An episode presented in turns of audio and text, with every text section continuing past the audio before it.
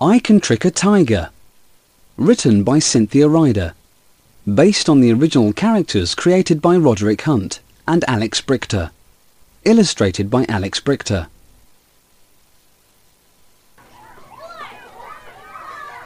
Floppy was dreaming. He was in the jungle.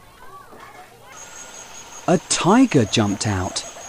Got you, he said. I can trick a tiger, said Floppy. Look out, said Floppy. There is a bee on your nose.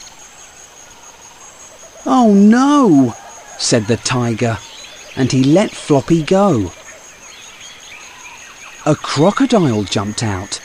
Got you, she said.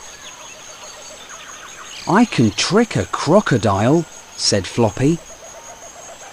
Look out, said Floppy. There is a bee on your nose.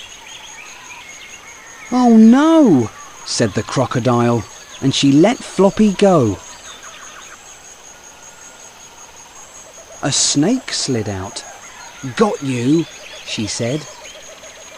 I can trick a snake, said Floppy. Look out, said Floppy. There is a bee on your nose.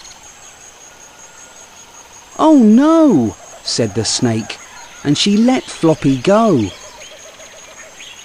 A rabbit jumped out. Got you, said Floppy. Look out, said the rabbit. There is a bee on your nose. Buzz. Oh no, said Floppy. Why did the tiger let Floppy go? What would you do if you had a bee on your nose?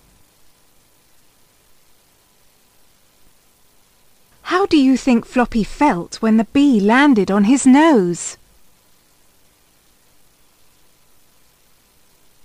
Have you ever played a trick on anybody?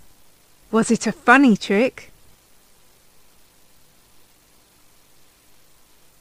Rhyming words. Match the things that rhyme.